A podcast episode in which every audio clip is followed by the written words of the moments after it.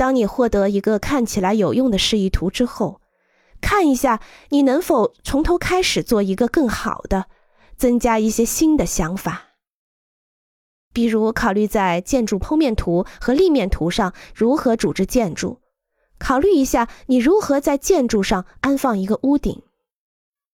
因为每次的设计问题都是不同的，所以第二次或者第三次设计你可能做得更好。